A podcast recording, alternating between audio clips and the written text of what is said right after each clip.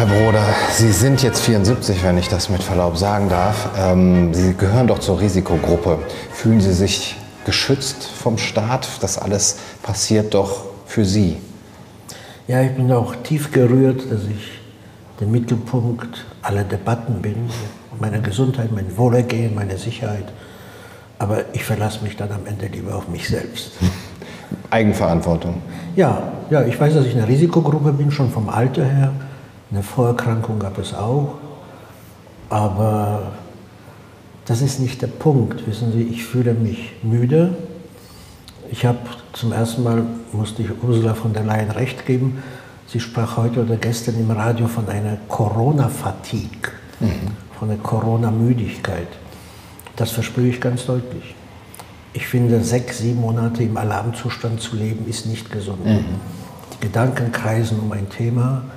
Ich merke, dass ich beim Schreiben leichte Konzentrationsschwierigkeiten habe. Mhm. Meine Aufmerksamkeitsspanne hat sich verkürzt.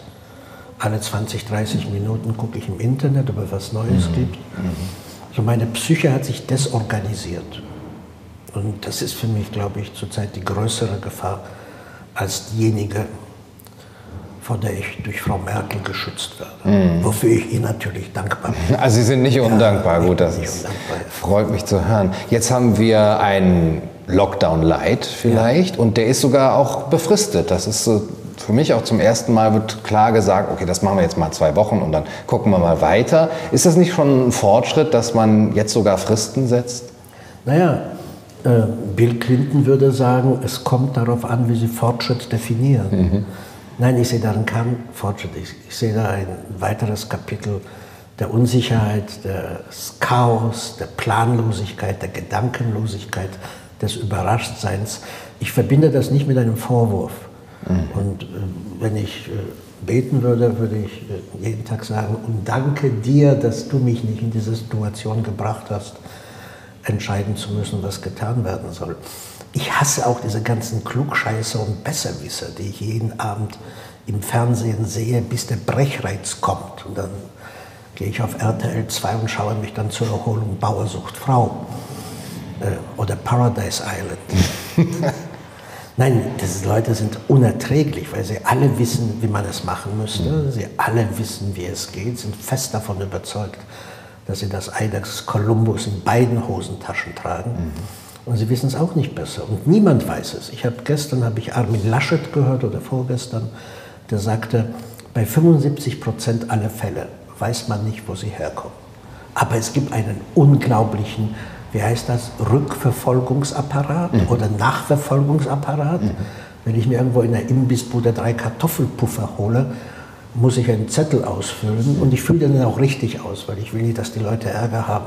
Mhm. Am Anfang der ganzen Geschichte habe ich schon Donald Duck reingeschrieben nicht? oder Eva Braun oder was auch immer.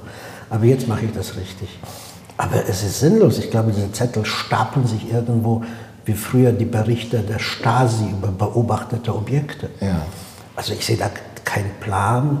Ich sehe nicht mal die Gabe zur Improvisation. Die fangen immer von vorne an. Immer von vorne an. Und äh, vor kurzem hieß es, ja, Schulen sind doch, deswegen wurden sie auch ein paar Wochen geschlossen, Schulen sind doch Infektionsherde. Jetzt kommen sie und sagen, nein, Schulen sind es nicht. Eben habe ich einen Virologen im Fernsehen gesehen, der sagt, Schulen sind ja Infektionsherde. Ich gebe ja zu, dass es möglich ist, dass keiner Bescheid weiß. Mhm. Aber dann wäre es auch eine Form der Höflichkeit mir gegenüber, Ihnen gegenüber und anderen Unwissenden zu sagen, wir wissen es nicht. Wir laden euch jetzt zu einer Busfahrt im Nebel ein. Wir haben keine Landkarte. Wir fahren auch über Straßen, die es noch nicht gibt. Und der Fahrer hat seinen Führerschein in Indien gemacht. Aber es kann eine sehr schöne Busreise werden. So komme ich mir vor. Würde das nicht noch zu mehr Chaos führen und auch zu einer sinkenden Akzeptanz der Bevölkerung, was die Regeln angeht, wenn man schon vorhinein sagt, eigentlich wissen wir gar nicht, was wir tun? Ja, deswegen machen sie es wahrscheinlich auch nicht, weil die Akzeptanz ist sozusagen, das sind die zehn Gebote der Pandemiebekämpfung. Nicht? Gebot 1, suche Akzeptanz und dann von zwei bis zehn, suche noch mehr Akzeptanz und versuche die Akzeptanz, die du erreicht hast, nicht zu verspielen. Das, das werden erst drei Gebote, aber die kann man fortsetzen. ja, das ist auch etwas, was mich wahnsinnig überrascht. es gibt eine enorm hohe Akzeptanz, 60 bis 80 Prozent. Und da ist auch ein Teil von Leuten, die noch mehr und noch härtere Einschränkungen verlangen. Und ich will mich wirklich vor Vorurteilen hüten, obwohl ich natürlich welche habe. Aber es kommt mir vor, als wäre das Glücksgefühl des Deutschen gebunden an die Erfahrung, unterdrückt zu werden. Nicht etwas machen zu wollen, etwas machen zu können, sondern etwas machen zu müssen. Ich habe den Eindruck wirklich, das, das erschreckt mich beinahe mehr als die Pandemie, dass die deutsche Seele aufblüht, wenn ihr Befehle gegeben werden. Mhm. Und ich habe das auch jetzt ein paar Mal erlebt. Nicht, nicht nur, dass der deutsche Denunziant wieder da ist, dass ein Nachbarn verpfeift. Nicht? So kleine Geschichten, die ich dann einfach ignoriere, wenn mich einer anraunt, dass die Maske über die Nase gezogen werden muss. Und ich, ich, ich bin dann manchmal geneigt zu sagen, ich brauche das nicht, meine Mutter war im Lager. Mit dieser Pointe habe ich mich schon mhm. oft so an kalten Buffets vorbeigeschmuggelt und mhm. mich nach vorne gestellt. Aber ich mache das nicht, weil die Situation ist ja ernst und ich kann verstehen, dass die Leute sich Sorgen machen, mhm. dass sie Angst haben. Ich will die auch nicht verarschen. Aber ich habe so ein schweres Gefühl, so ein ungemütliches Gefühl mit mir. Und ich denke, wir erleben auch einen groß angelegten Versuch. Es ist keine Konspiration. Es ist nicht, dass sich jemand das ausgedacht hat. Mhm aber wir erleben schon einen groß angelegten Versuch, wie weit kann man Leute bringen. Mhm. Ich habe das mit einem Freund gemacht hier in Berlin zur Zeit der Lichterketten. Ich weiß gar nicht, wann das war. Ich glaube, nach diesen kleinen Pogromen in Rostock. Ja, Rostock, ja. Mhm, 91. 91. Mhm. Ich bin mit einem Freund losgezogen und da waren Lichterketten und dann sind wir auf die Leute zugegangen und haben gesagt, Hansi, das ist schon fein, was Sie machen. Wir schätzen das sehr, aber Sie müssen die Lichter höher halten weil da oben sind Hubschrauber und wenn die Lichter so unregelmäßig sind. Mhm. Und wissen Sie was, die Leute haben es gemacht. Wir sind dann um die Ecke, Malte und ich gegangen, haben uns ausgeschüttet vor Lachen. Mhm. Aber das war eine kleine Milgram-Versuchsanordnung. Mhm. Wie weit kann ich gehen? Mhm. Und das Gleiche erlebe ich jetzt jetzt. Ich glaube, es ist wirklich eine Notstandsübung. Wie weit kann man Leute bringen, etwas freiwillig zu tun? Mhm. Macht mir schweres Unbehagen. Wo wäre denn die Grenze? Wo wäre Ihre persönliche Grenze, wenn Sie sagen, okay, Sie sagen selber, es ist eine ernste Situation, ja. die Pandemie ist eine ernste Bedrohung, aber was da abgeht, ist gerade auch vielleicht überzogen. Und jetzt, äh, Herr Lauterbach hat äh, gesagt, dass ähm, die ähm, Unverletzlichkeit, Unverletzlichkeit der Wohnung, der Wohnung die soll kein Argument mehr dagegen sein, ja. eben, äh, Kontrollen auszuüben. Ja, es ist ein Kontrollwahn hier ausgebrochen. Und ich habe eigentlich immer zu Lauterbach gehalten, obwohl er so ein grauenhaftes Rheinisch spricht. Ja. Auch in Köln. Ja, ja, wenn ich den Lauterbach höre, fällt mir ein Satz von, von äh, wie ist dieser berühmte Theatertitel? Alfred Kerr. Mhm. Von Alfred Kerr ein. Der hat mal nach einer Theateraufführung geschrieben, zum ersten Mal beneidete ich meine Füße, sie waren vor mir eingeschlafen. Und so geht es mir jedes Mal, wenn ich Lauterbach höre, wirklich so. Ich spüre dann an den Füßen rum und sie schlafen ein. Äh, aber ich fand, äh, er hat sich richtig geäußert. Aber jetzt diese Bemerkung, dass die Unverletzlichkeit der Wohnung, das heißt, irgendwann wird bei mir an der Tür geklingelt, steht wahrscheinlich ein netter Polizist, der es wahrscheinlich auch nicht mal gerne macht mhm. und sagt, entschuldigen Sie bitte, mhm. man hat mir berichtet, dass bei Ihnen eine Party stattfindet. Mhm. Dann sage ich, kommen Sie rein? Nein, das war nur eine CD vom Montreal Music Festival aus dem Jahre 78. Mhm. Nein, ich finde das grauenhaft. Wo man die Grenze ziehen könnte, weiß ich auch nicht. Das ist natürlich Trial and Error. Mhm. Und so eine Situation kann man auch nicht üben. Obwohl manchmal denke ich, das hätte man vielleicht nicht vorhersehen können, aber sagen wir, in die weitere Planung einbeziehen mhm. können. Mhm. Nicht? Wir planen ja auch das Klima. Nicht? Wir, wir sagen mhm. dem Klima, wie viel CO2 es produzieren darf im Jahre 2030. Mhm. Und wir haben fixe Pläne für die Gestaltung des Klimas im Jahre 2050. Mhm. Und ich denke, wer sich wer imstande ist, dermaßen langfristige Klimapläne und Strategien zu entwerfen. Die darauf hinauslaufen, dass wir dem Klima sagen, wie es sein soll. Mhm. Die Bundesrepublik ist kurz davor, ein Klimagesetz zu beschließen. Mhm. Klimagesetz. Mhm. Gleich nach dem Gute-Kita-Gesetz kommt das Klimagesetz. Ja. Dann hätte jemand sich doch Gedanken machen müssen, ob so etwas nicht auch passieren kann, eine solche Pandemie. Und es gab Leute, die sich darüber Gedanken gemacht haben. Es gab im Bundestag ein Gutachten des Wissenschaftlichen Dienstes, das ziemlich genau das vorhersagte, in dem genau das vorhergesagt wurde, was jetzt passiert. Mhm. 19, 2012 oder 2013 mhm. wurde das Gutachten verfertigt, angefertigt und seitdem ruht es in irgendeiner verstaubten Schublade. Mhm. Und ich denke, vielleicht gibt es noch, hören Sie, ich sage das ohne jeden Vorwurf, wirklich, weil ich mich dieser Klugscheißer, Besserwisser, Anne Will, Maischberger runter äh, nicht anschließen, sondern meine, meine, gesunde Verachtung für diese Milieus behalten will. Mhm. Man hat sich, wir haben uns Gedanken gemacht über das große I, das Gender-Sternchen oder das Binnen-I. Wir haben uns Gedanken gemacht über gerechte Sprache, über Diskriminierung von Minderheiten. Wir sind völlig wahnsinnig geworden über Fragen, die vollkommen lächerlich sind. Paritätsgesetz. Paritätsgesetz, ja. Ich wollte genau, Paritätsgesetz ist ein wunderbares Beispiel. Im Bundestag und in den Landtagen sollten die Hälfte Männer, die Hälfte Frauen sitzen. Und ich habe dann natürlich äh, mich dafür ausgesprochen, weil ich sehr für Gleichheit bin. Und ich habe dann gleich eine Liste von anderen Gruppen aufgestellt, die auch paritätisch vertreten sein müssen. Schwule, Juden, Radfahrer, Veganer, Allergiker wie ich, etwas kleingeratene, zu dicke Leute. Also ich habe mich da schon wieder in den Vordergrund geschoben. ja, das waren Themen, die bei uns Aufregung verursachten. Es gab auch einen anderen wahnsinnigen Plan, das Wahlgesetz so zu ändern, dass Kinder ab Geburt ein Wahlrecht haben, das treuhänderisch von den Eltern ausgeübt wird.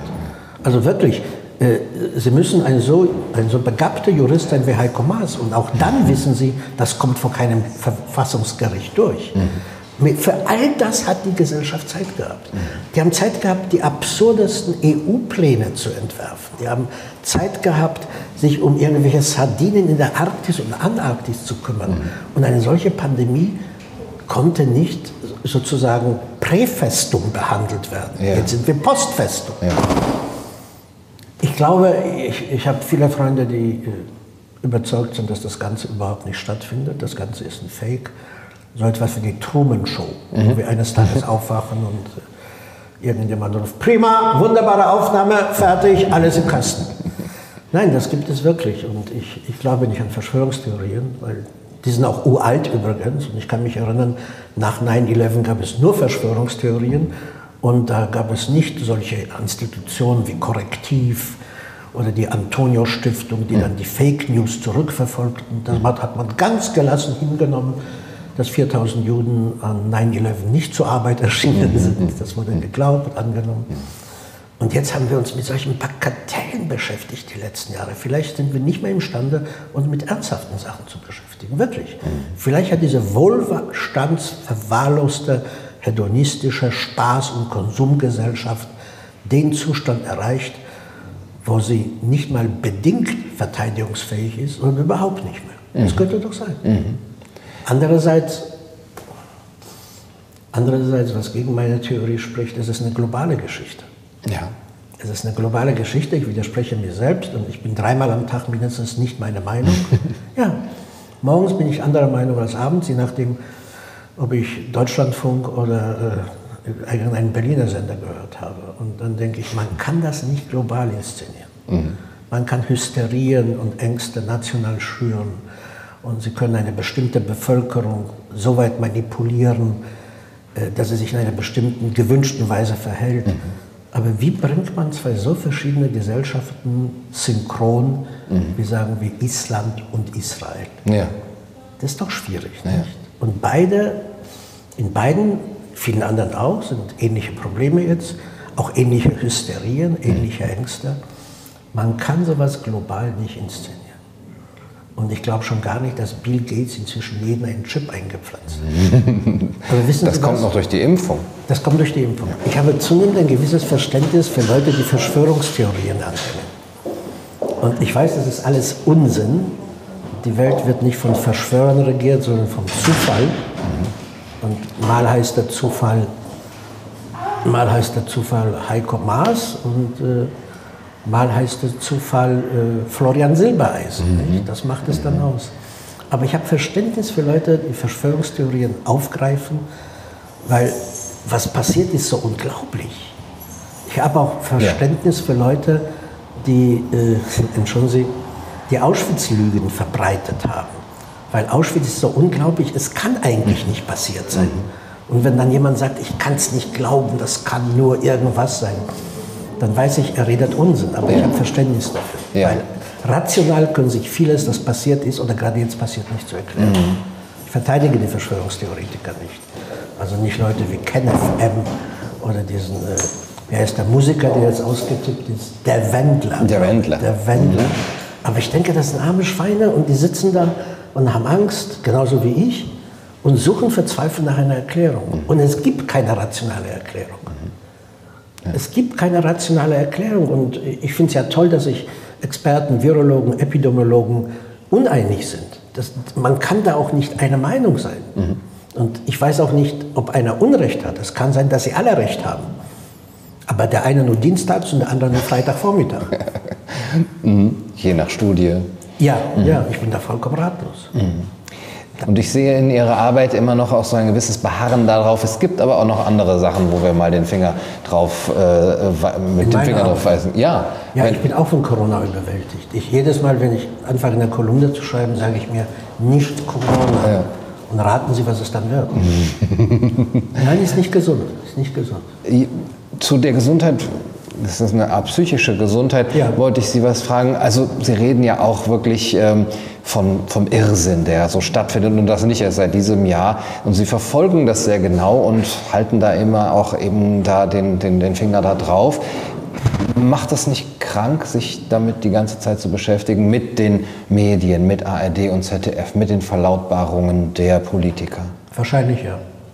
Wahrscheinlich ja. Das macht krank. Äh, sagen wir so, es macht einen mit Gewissheit nicht gesund mhm. oder nicht gesünder. Und das macht einen krank.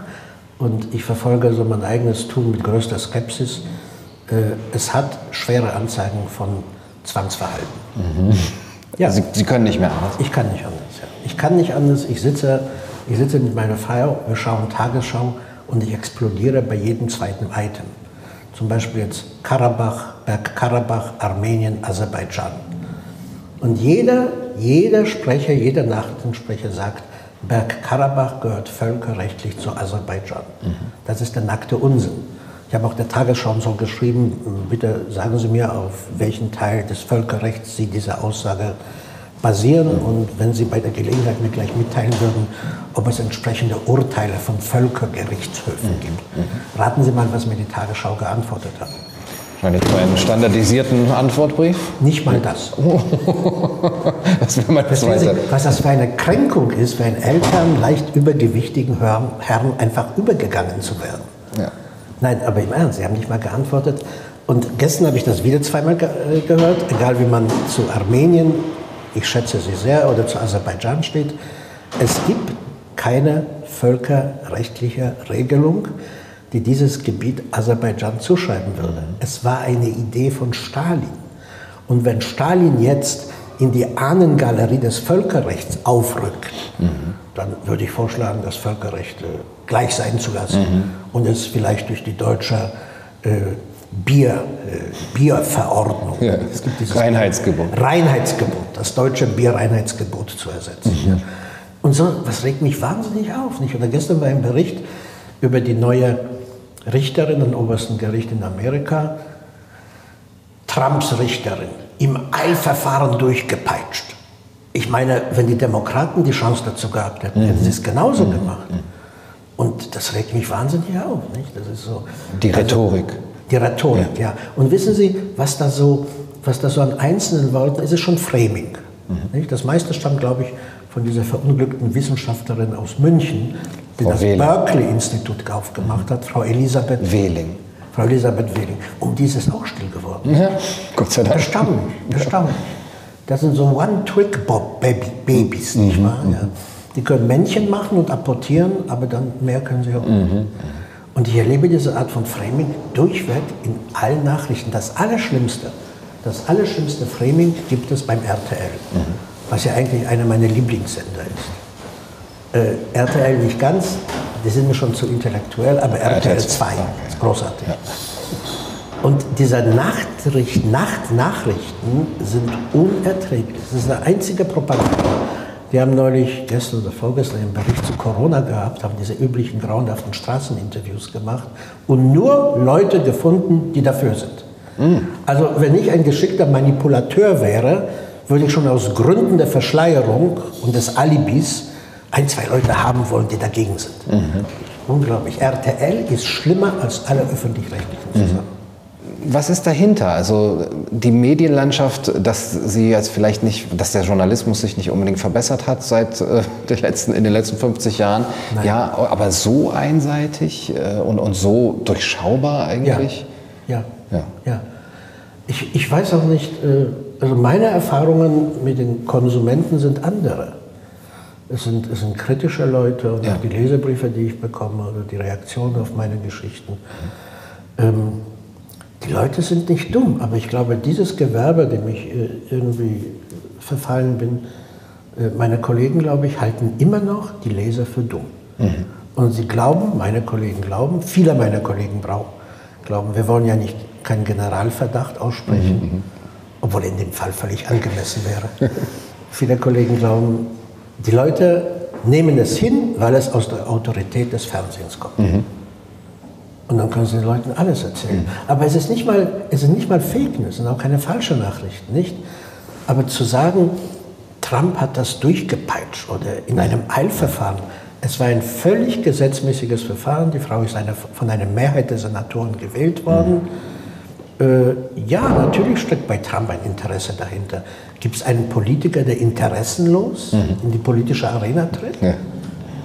Frau Merkel macht es, weil sie was Gutes für die Uckermark tun möchte. Ansonsten hat sie keine politischen Interessen. Mhm. Das stört mich sehr.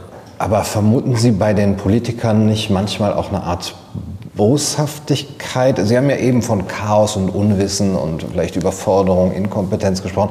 Aber manchmal eine Art Boshaftigkeit oder auch Angela Merkel hat 91 mit Günter Gauss ein Interview geführt oder andersrum und äh, sie hat von autoritären Tendenzen in sich selbst gesprochen, äh, dass, dass die Politiker da so machtgierig sind? Ja, natürlich sind sie das. Deswegen sind sie ja Politiker. Mhm. Und ich finde das, find das auch nicht schlimm. Ich höre ständig äh, Vorwürfe gegenüber Politikern, dass sie nur aus Lust an der Macht, an der Macht halten wollen. Mhm. Ja, warum denn sonst? Mhm. mhm. Wenn sie nicht machtgierig wären, hätten sie einen anderen Beruf gewählt. Das ist vollkommen richtig so. Und äh, ich glaube nicht, dass Vorstandsvorsitzende großer Aktiengesellschaften weniger machtgierig sind mhm. als Politiker. Äh, ich unterstelle auch keinen bösen Willen, gar nicht mal. Aber eine totale Überforderung. Und was wahrscheinlich stattfindet, aber in einer bestimmten Stufe einer Entwicklung können sie nicht mehr zurück. Mhm. Also entschuldigen Sie das Beispiel, in Polen geht es gerade darum, wann abgetrieben werden darf. Und ich glaube, äh, egal wie Sie zur Abtreibung stehen, ich glaube, ab dem sechsten Schwangerschaftsmonat ist es keine gute Idee mehr. Mhm. Mhm. Und äh, äh, Machiavelli hat mal gesagt, die nötigen Grausamkeiten müssen am Anfang begangen werden. Mhm. Wenn Sie es am Ende machen, ist es zu spät. Mhm. Deswegen feuert jeder Intendant, wenn er ein Theater übernimmt, erstmal die halbe Mannschaft. Mhm. Erstmal, weil er an Mao glaubt, strafe einen, erziehe 100. Mhm.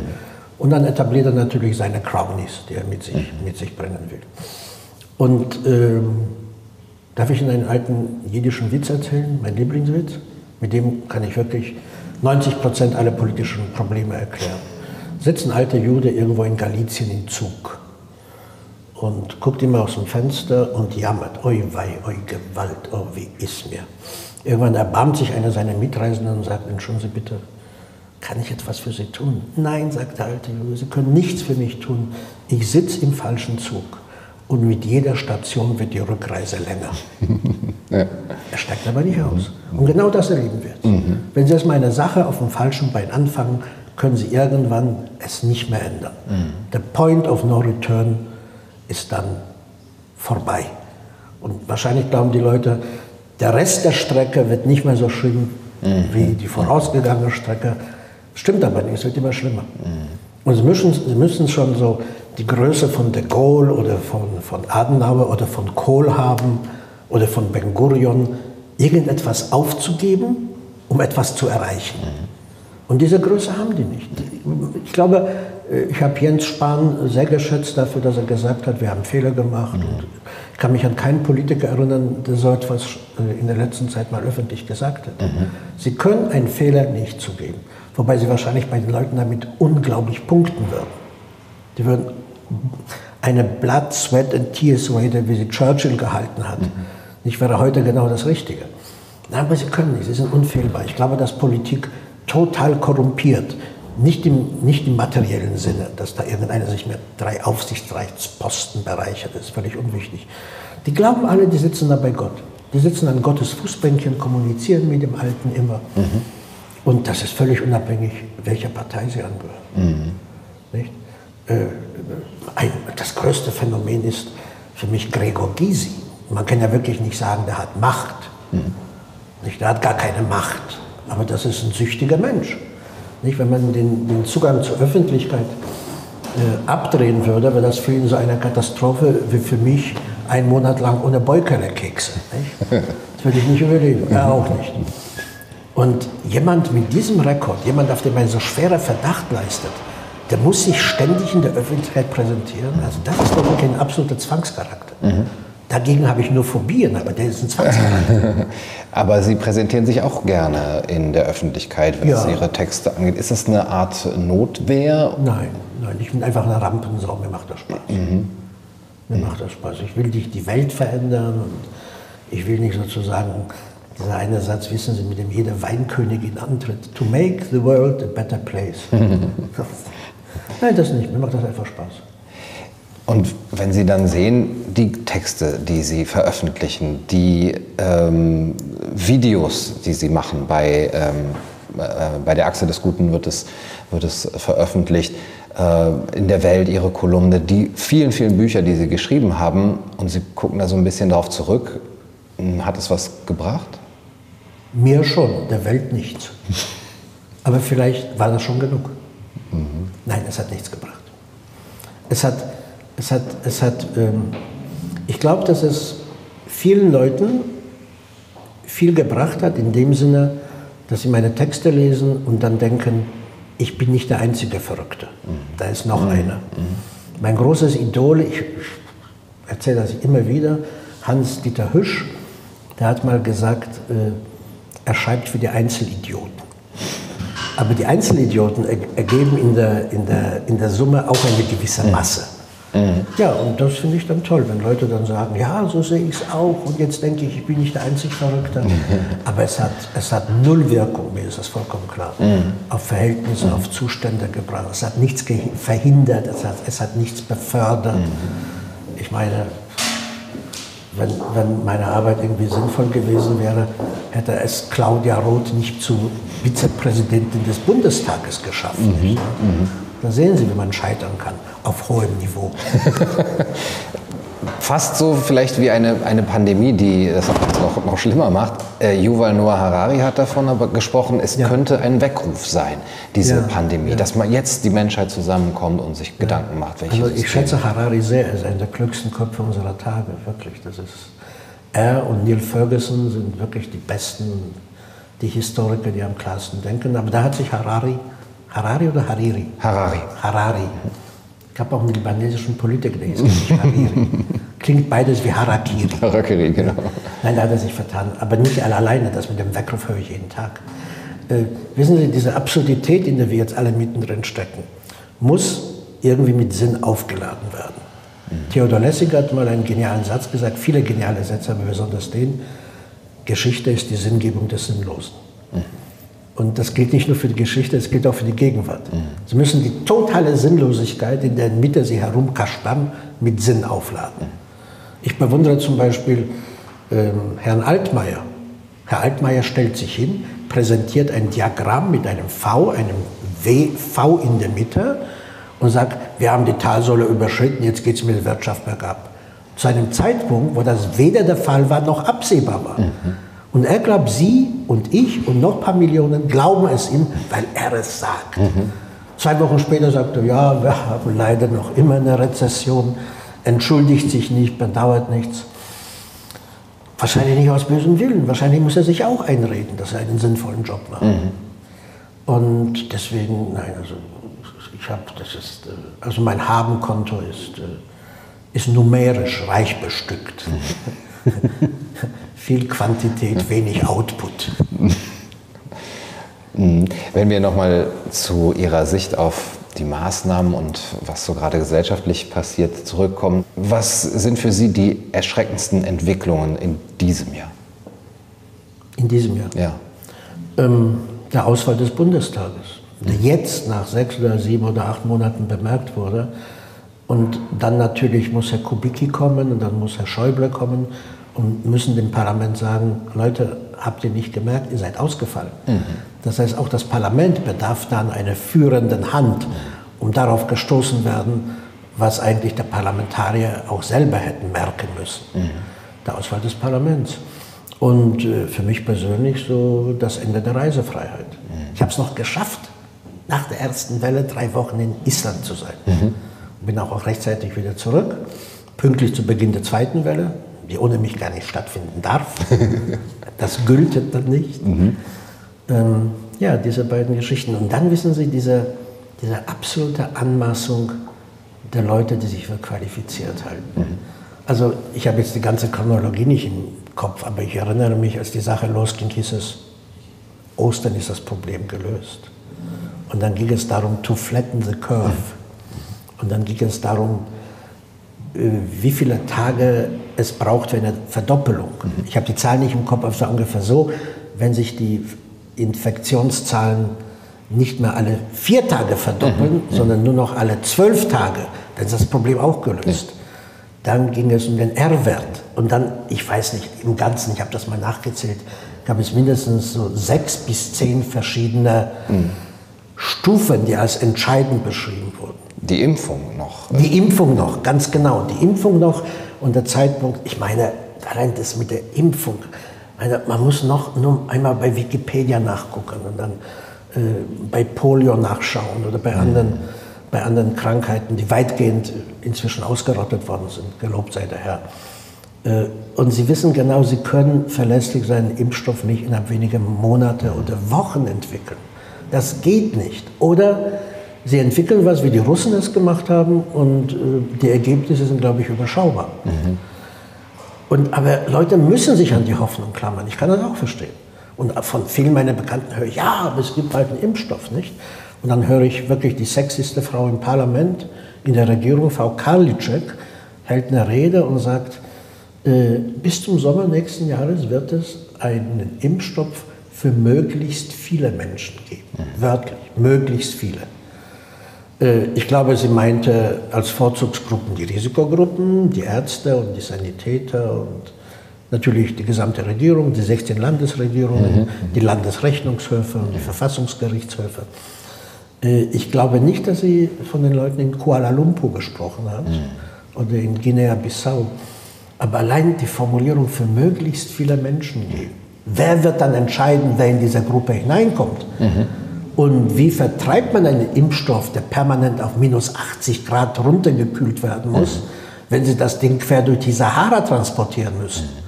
Oder auch meinetwegen nur quer durch die Lüneburger Heide. Das ist da auch schon kompliziert genug. Mhm. Also das ist nicht Optimismus, das grenzt, an, das grenzt an Betrug. Aber es ist eben kein böswilliger Betrug. Es ist, äh, wenn Sie Ge Geschichten aus, aus den Konzentrationslagern hören, da haben die Leute auch jeden Strohhalm aufgegriffen, jedes Gericht aufgegriffen. Kennen Sie diesen wunderbaren Roman von Jurek Becker, Jakob der, der Lügner? Mhm. Genau das ist die Situation. Jakob erfindet ein Radio, das er nicht hat, und erzählt dann den Leuten im Lager, dass die Russen schon um die Ecke stehen oder, oder dass, dass Hitler für wahnsinnig erklärt wurde, was immer, nur um denen ein bisschen Hoffnung zu geben. Und das sehe ich jetzt auch. Das ist an sich kein schlechter Charakterzug. Mhm dass die Menschen Trost brauchen. Aber sie trösten sich ja an der Wirklichkeit vorbei. Mhm. Und ich werde wahnsinnig, weil ich denke, ich kann dieses Jahr nicht reisen, ich werde nächstes Jahr nicht reisen können. Nun können Sie sagen, man kann ohne Reisen gut leben. Ja, ja. ja. Aber man kann ohne vieles gut leben, wissen Sie? Mhm. Ich brauche zum Beispiel keinen Sport. Meinetwegen könnte die Sportschau ausfallen. Andere brauchen es und das ist okay so. Mhm. Ich brauche auch keine Opernhäuser. Andere brauchen es und sie sollen es haben. Also man kann jeden, der etwas haben will, der etwas zum Leben braucht, sagen, ach, man kommt doch auch ohne aus. Mhm. Ja. Aber es war schon ein trauriges Leben. Ich möchte sogar die Sachen nicht haben, aber ich möchte, dass es die Sachen gibt, die ich nie besuchen würde, wissen Sie? Ich war noch nie in einer Ballettaufführung, aber ich finde, sowas muss es in der Großstadt geben. Ja, es wäre schön, wenn man das äh, wirklich stark befristen könnte und, oder zumindest ja. ein Kriterium angeben könnte. Ja. Okay, wenn das erreicht ist, dann habt ihr eure alte Normalität wieder. Ja, aber, aber die wird es nie geben. Es ist noch nie eine Normalität, es hat noch nie eine Rückkehr zum Status quo ante gegeben, außer bei größeren Katastrophen oder bei Kriegen. Mhm. In normalen zivilen Gesellschaften kann es, gibt es keine Rückkehr zum Status quo ante. Mhm. Wissen Sie, die Bundesrepublik nach dem Mauerfall ist nicht mehr das, was sie vor 61 war, bevor die Mauer gebaut wurde. Mhm. Und wenn es irgendwann Frieden im Nahen Osten gibt, wird Israel nicht mehr das sein, was es mal war vor dem Sechstagekrieg. Mhm. Aber die meisten Leute frönen der Illusion der neuen Normalität. Neue Normalität? Bitte Sie, jeder, der in einen Knast eingeliefert wird, erlebt sofort die neue Normalität. Mhm. Und es gibt keine Rückkehr zur alten Normalität. Mhm. Das sind auch so rhetorische Kniffe, die ich, die ich wirklich ekelhaft finde. Nicht? Aber ich sehe ein, sie trösten viele Leute. Ja, also die, die Rhetorik von der neuen Normalität als ja. Hoffnungsschimmer. Ja. Wenn Sie da so vielleicht auch desillusionierend sind, dann nehmen Sie den Menschen ja sozusagen die Hoffnung oder? Ja, das höre ich öfter, dass ja. ich so negativ bin und das sogar im engsten Familienkreis wird mir das vorgeworfen. Ja, wahrscheinlich ist es so. Mhm.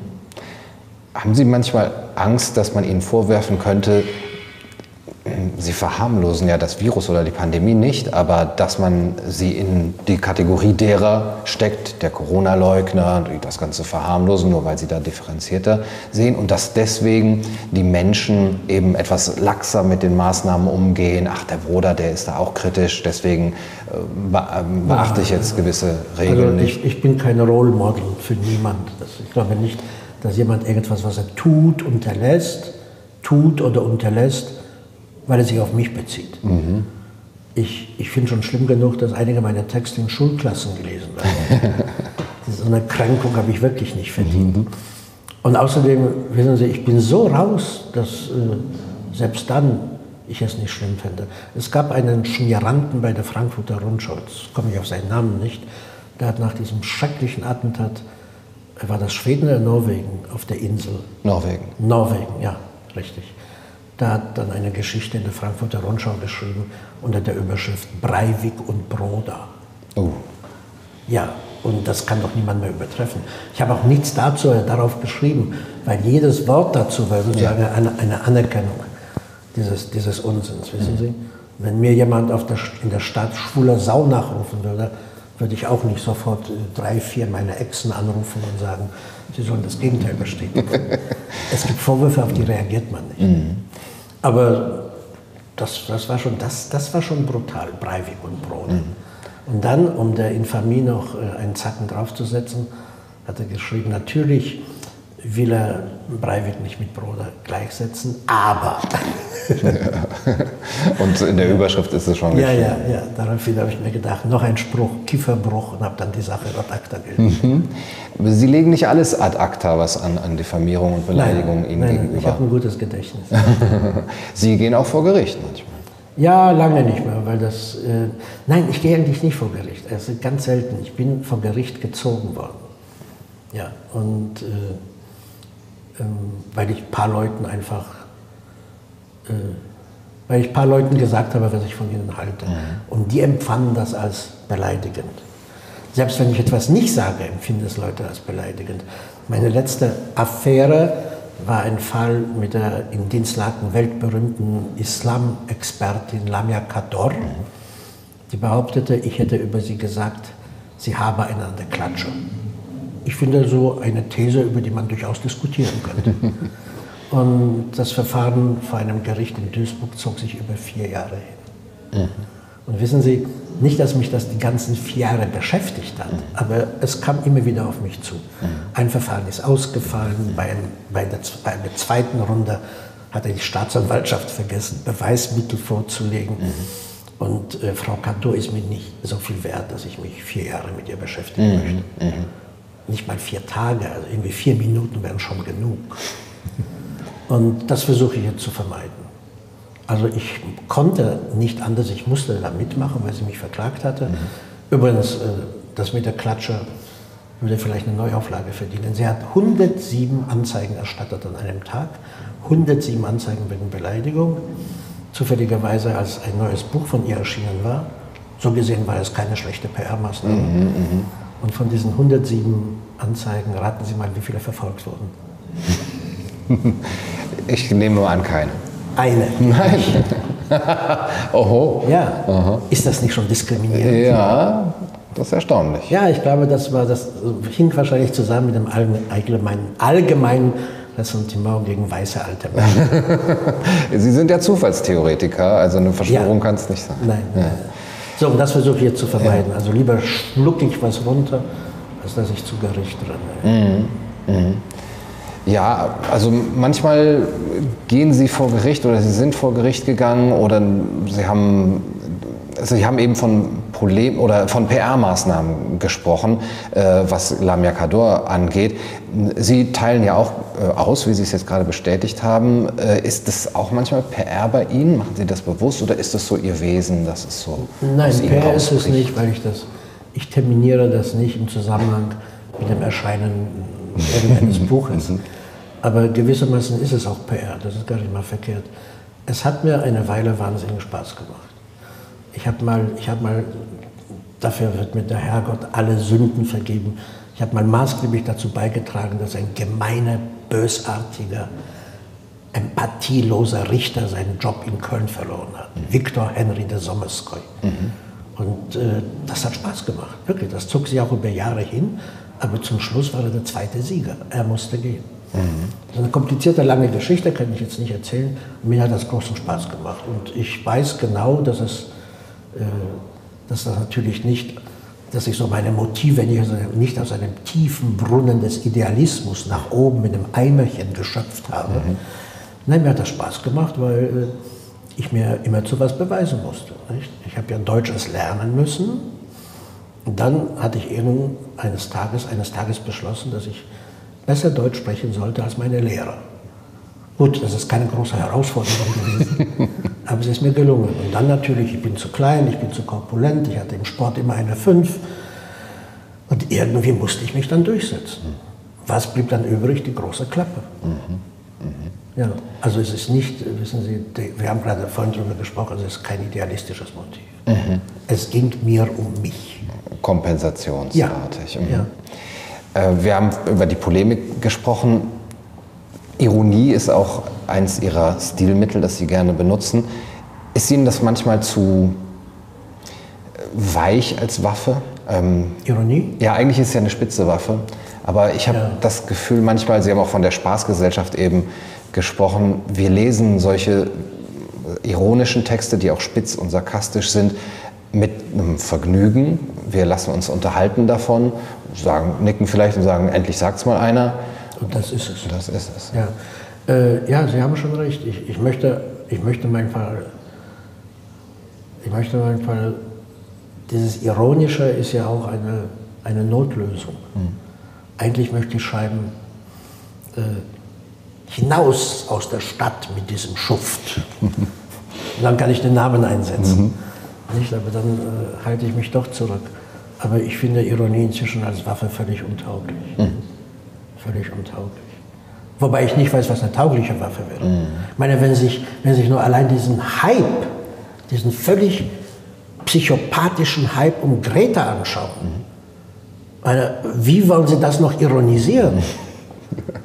Das ist doch, das ist doch Theresa von Connersreuth und das ist äh, Mutter Teresa und das ist Florence Nightingale und Rosemarie Mitribit, alles in einem. Ähm, wenn man sagt, ein gesellschaftlicher Wandel, der kann eigentlich nur aus der Jugend, aus der neuen Generation kommen, mit einer Jugendbewegung, ähm, dann sehe ich da nicht sehr viel Bewegung, sondern eigentlich ein Abnicken, vielleicht eine Naivität äh, ja. und das wird schon gut ja, sein. Ja. Greta war auch keine Jugendbewegung. Mhm. Ich meine, da sind so ein paar tausend Leute, auf die, junge Menschen auf die Straße gegangen Wissen Sie, bei der AfD heißt es immer, mh, hm, übel, übel, aber vergessen wir nicht, 87 Prozent haben sie nicht gewählt. Mhm. Stimmt, das ist kein blödes Argument. Mhm. Und bei der Jugend ist das Gleiche. Nicht? Mhm. wenn Sie sich angucken, wie viele Schüler es in Deutschland gibt und wie viele dann auf die Demos gegangen sind, das bewegte sich im unteren einstelligen Bereich. Ja. Und ich bin auch froh, dass es keine Jugendbewegung gibt. Wissen Sie, der Nationalsozialismus war auch eine Jugendbewegung. Das war eine ausgesprochene Jugendbewegung. Ich glaube, Hitlers Stellvertreter, Hess oder Höss, wie immer er geheißen hat, ich glaube, der war 23, als er das Amt antritt. Mhm. Also diese Jugendbewegung hat vielen jungen Menschen eine Chance gegeben. Mhm. Und am Ende ist es dann nicht so gut gelaufen. also dass es jetzt keine Jugendbewegung gibt, finde ich ganz mhm. gut. Und dass ihre Raves in Parks machen, mein Gott. Ich, wissen Sie was, ich glaube, vieles von der, von der Aufregung über diese Jugend ist, weil wir Alten da nicht mitmachen können. mhm. Jetzt kamen Sie schon fast äh, mit einem Nazi-Vergleich oder einem Vergleich unserer Verhältnisse oder der Jugendbewegung Nein, das ist heute. kein Vergleich. Also das sind einfach strukturelle Analogien. Genau, genau. Ich habe mit Monika Maron äh, ja kürzlich über den Vergleich ähm, der heutigen deutschen Gesellschaft mit der DDR gesprochen ja. und dass man ja immer so abgekanzelt wird, wenn man darauf hinweist, dass es da gewisse strukturelle Analogien gibt und es sei dann AfD-Sprech. Monika Maron hat das eigentlich von sich gewiesen oder gesagt, ja. da gibt es sehr viele äh, äh, ähm, Gleichheiten, Parallelen. Wie stehen Sie zu dieser, ähm, dem Vergleich? Man, Sie sprechen ja auch von Hygienestaat, totalitäre Richtung mit dem NS-Staat. Mit dem NS-Staat? Ja. Ähm, also diese Vergleiche sind einfach maßlos. Aber wenn Sie in die Psychologie und in die Massenpsychologie gehen, wie Wilhelm Reich sie beschrieben hat, gibt es natürlich Ähnlichkeiten. Ich sagte schon, die Lust am Gehorchen, die Lust am Folgen, das Einsehen völlig uneinsichtiger Maßnahmen. Aber es gibt darüber hinaus keine faktischen, aktuellen Analogien zum Dritten mhm. Reich. Äh, die Gewaltenteilung funktioniert, auch wenn sich der Bundestag gelegentlich von seiner Rolle verabschiedet hat. Es gibt schon Richter und andere Politiker, die den Bundestag darauf aufmerksam machen.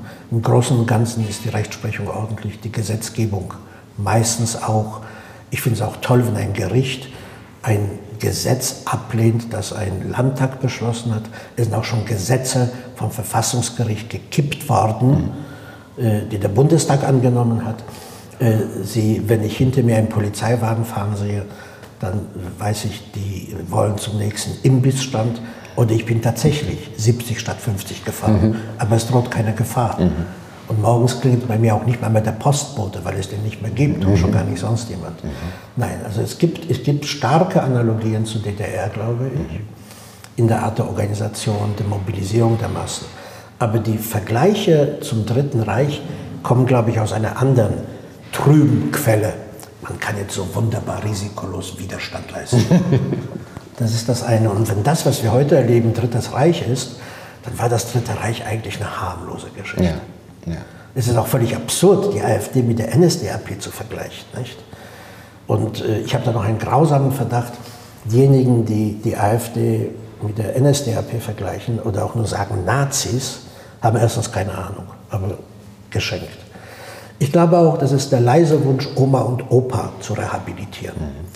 Weil wenn äh, solche, ich gebe ja zu gelegentlich unglückselige Gestalten, wer ist der Chef der AfD? Mein Gott, mein Name Gauland? ist nicht Meuthen, Gauland, ja. Ja, ähm, hochgebildeter Mann, der hat sich seine Meriten in der CDU erworben und man kann schon fragen, warum ist er jetzt bei der AfD? Mhm. Es kann auch was mit der CDU und allen anderen Parteien zu tun haben, mhm. die gewisse Positionen und Standpunkte ausgegrenzt haben, mhm. was den Leuten gar keine andere Wahl ließ, als sich woanders zu organisieren. Gut, aber den als Nazi zu bezeichnen, könnte auch daher kommen, dass sie, ich sagte es gerade, Oma und Opa rehabilitieren wollen. Wenn da ein Nazi ist, dann waren die anderen sowas von harmlos. so ja. Und ich glaube wirklich, es gibt so einen Prozess der Wiedervereinigung oder der Wiedergutwertung, der Wiedergutwerdung der Deutschen, wie Eike Geisel es immer gesagt hat. Und es gibt dieses leise Bedürfnis, so in der eigenen familiären Geschichte wieder Ordnung herzustellen. Mhm. Und das, das, ist, das ist, glaube ich, in neun von zehn Fällen der Fall, wenn die Bundesrepublik mit dem Dritten Reich verglichen wird. Ich sage das ja manchmal auch, aber dann geniere ich mich immer nicht. Wenn ich zum Beispiel so die, die formalisierte Sprache in den, in den Nachrichten höre, dann denke ich auch, Viktor Klemperer würde jetzt Lingua Terzi, Lingua Quarti Imperie schreiben. Die Sprache des Vierten Reiches. Aber das ist vollkommen absurd. Es ist einfach eine schöne Pointe, weil es das tolle Buch von Klemperer gibt, mhm. über die Sprache des Dritten Reiches. Mhm. Deswegen könnte man das machen, aber man muss schon wissen, dass die Bundesrepublik vieles ist. Es ist auch der historische Nachfolger des Dritten Reiches. Mhm. Das ist sie. Ich habe mal einen sehr interessanten Prozess gehabt. Damit muss ich noch eine Runde angeben, wenn Sie gestatten. Ich habe mal irgendwo gesagt oder geschrieben, äh, die Justiz der Bundesrepublik, das sind die Erben der Firma Freisler. Mhm. Und irgendein Landgerichtspräsident fühlte sich dadurch so beleidigt, dann ging der Fall durch mehrere Staatsanwaltschaften, landete in München. Es gab ein Verfahren, bin dann freigesprochen mhm. worden, weil der Richter völlig zu Recht meinte, das ist gemein, das ist unangenehm, mhm. das ist auch over the top, aber es ist halt eine Meinung. Mhm. So, und äh, ich glaube, damit können alle zufrieden sein. Ja, die Bundesrepublik. Ähm, wohin treibt die Bundesrepublik? Das hat Karl Jaspers schon gefragt, ja. in den 50er Jahren. Wenn hat er eine Antwort bekommen? Ja, ich dachte von Ihnen vielleicht. Die letzten fünf, die letzten zehn Jahre so. Was waren die Entwicklungen, die Sie am meisten jetzt um, umgetrieben haben und wo Sie sagen, das hat uns das letzte Jahrzehnt an Schlechtem, vielleicht auch Positivem gebracht? Ähm, wissen Sie, ich werde auch oft gefragt, warum ich nicht über das Positive schreibe. Über das Positive können Sie nicht schreiben. Ich habe noch nie einen Artikel in irgendeiner Zeitung gelesen, wo drin gestanden hätte, alle Maschinen der Lufthansa sind heute pünktlich gelandet. Aber wenn einer auf dem Dach landet, das ist natürlich der Bericht. Oder heute keine Erdbebenopfer. Also die, die, das Verlangen nach positiven Nachrichten, äh, sowas gibt es in totalitär regierten Ländern nicht. Jede Missernte in der DDR war ein absoluter Ernteerfolg. nicht? Mhm. Ähm, und deswegen kann man nur über das Negative schreiben, sonst hat das Schreiben eigentlich keinen Sinn. Mhm. Sie gehen ja auch nicht zum Arzt, weil sie sich so wohlfühlen. Es muss schon was wehtun. Mhm. Und was für mich so das Schlimmste war in den letzten 15 Jahren, ich glaube, so eine, so eine Formalisierung der Sprache, die sich dann so in Begriffen äußert wie die europäische Idee mhm. oder das europäische Projekt. Wir verlangen, verdanken dem europäischen Projekt 40 Jahre Frieden. Oder mhm. Ein Friedensprojekt, ja. Friedensprojekt, 70 Jahre Frieden, was auch immer. Nicht, äh, da sehe ich schon so Anklänge, an denen sich auch Klemperer freuen würde. Das mhm. ist wirklich nicht die Lingua Quarti Imperi, das ist die Sprache des Europäischen Reiches. Mhm. Glauben Sie wirklich, ohne die Europäische Union würden die Deutschen und die Franzosen wegen Elsass-Lothringen wieder mhm. aufeinander losziehen. Das ist doch völlig absurd. Ich glaube auch nicht, dass jemand in Deutschland äh, Lemberg, nein, das war ja österreichisch, dass jemand in Deutschland Breslau oder Posen wieder haben möchte. Nicht? Also das ist wirklich die, die wortgewordene Lüge, mhm. äh, die aber sich so verbreitet hat, also Selbstverständlichkeit gehört, das europäische Projekt, die europäische Idee. Mhm. Das erleben Sie in vielen Bereichen der Bundesrepublik. Es gibt so, es gibt so festgesetzte Cluster von Begriffen. Mhm. Und wenn Sie äh, diese äh, auch nur versuchen um, äh, zu umrunden, weiträumig zu umrunden, dann sind Sie ein Leugner. Mhm. Klimaleugner. Es fing übrigens mit dem Holocaust-Leugner an, mhm. was ja nun wirklich was ziemlich Hässliches ist. Ich gehöre in die Kategorie der Klimaleugner, obwohl es gibt keine Klimaleugner. Niemand leugnet das Klima. Das, das ist so, als würden sie Tag und Nacht leugnen. Und jetzt gibt es Corona-Leugner. Also es wird immer schwieriger in der Bundesrepublik, Sachen, auf die man sich verständigt hat, dann wieder in Frage zu stellen. Nicht, dass man dadurch irgendwo. Also ich habe damit kein Problem. Ich werde auch nicht diskriminiert, ich werde nicht benachteiligt. Aber ich bekomme viele Briefe von Leuten, die irgendwelche Banalitäten mir mitteilen, aus ihrem Alltag, aus ihrem Beruf, auch immer. Mhm. Und dann schreiben sie, falls Sie davon Gebrauch machen, bitte erwähnen Sie meinen Namen nicht. Das sind Alarmzeichen. Mhm. Das sind Alarmzeichen. Also ich, ich spüre keine Einschränkung meiner Freiheit. Wahrscheinlich bin ich schon zu alt, um mich darüber aufzuregen. Mhm. Wenn Sie erst mal über 70 sind, kann Ihnen eigentlich nichts mehr passieren. Außer dass der Arzt sagt, Sie sollen weniger Kekse essen. Aber da hat sich was gehandelt in der Bundesrepublik. Es gibt wirklich, die politische Korrektheit hat hier eine Verwüstung angerichtet. Mhm. Wissen Sie auch so etwas wie, ich bin ja ungläubig, aber die Bibel in gerechter Sprache. Mhm. Nicht? Das Nationalhymne auch. Nationalhymne auch. Die Leute wissen auch nicht, was ursprünglich gemeint war mit Deutschland, Deutschland über alles. Nicht, das war die Liebe zum eigenen Land. Man liebt das eigene Land mehr als andere. Mhm. Es war nicht Imperialismus oder Landnahme, mhm. aber okay. Vor allem auch mehr als die eigenen deutschen Regionen, genau. die deutsche Idee, die deutsche wie wir Idee. heute sagen, die europäische Idee. Idee. Genau. Und ich stelle so mit Entsetzen fest, dass viele meiner auch guten Freunde, die natürlich immer weniger werden, äh, sich dann nicht als Deutsche verstehen. Mhm. Sie haben diese Regionalidee im Kopf, die völlig absurd ist. Mhm. Die sind dann Hessen, wie in dieser grünen Eier, in dieser hässlichen Tunke. nicht? Und sie sind Hamburger, weil der Lapskaus so ekelhaft ist. Äh, und dann sind sie gleich Europäer. Mhm. Und die Stufe des Deutschen wird dann übersprungen. Mhm. Und die Pointe lasse ich mir nicht entgehen. Ich sage dann, ich aber bin ein stolzer Deutscher. Herr Bruder. Das kann man auch sein. Das kann man sein. Das Land ist nicht so schlecht. Mhm. Sie haben über diese Formalität der Sprache gesprochen, auch die Political Correctness. Sie ja, kämpfen dagegen an? Nein, nein, nein, nein, nein, nein, nein. Das ist nichts Heroisches. Ich kämpfe nicht. Mhm. Ich schreibe, weil ich mich sonst langweilen würde. Und dann stelle ich überrascht fest, dass die Leute es ernst nehmen, dass sich dann darüber aufregen, mhm. dass das in Schulen gelesen wird. Ich kämpfe dagegen nicht. Nein, das, ist, das überlasse ich Iris Berben, den Neofaschismus in der Bundesrepublik mhm. zu bekämpfen. Mhm. Okay.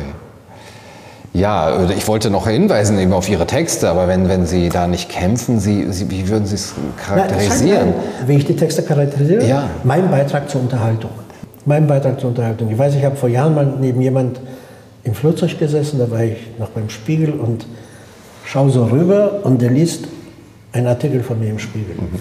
Und ich habe gezittert, weil ich dachte, wenn ihr jetzt mittendrin aufhört, dann habe ich ein Problem. Aber dann bis zum Ende durchgelesen, mhm. das ist alles.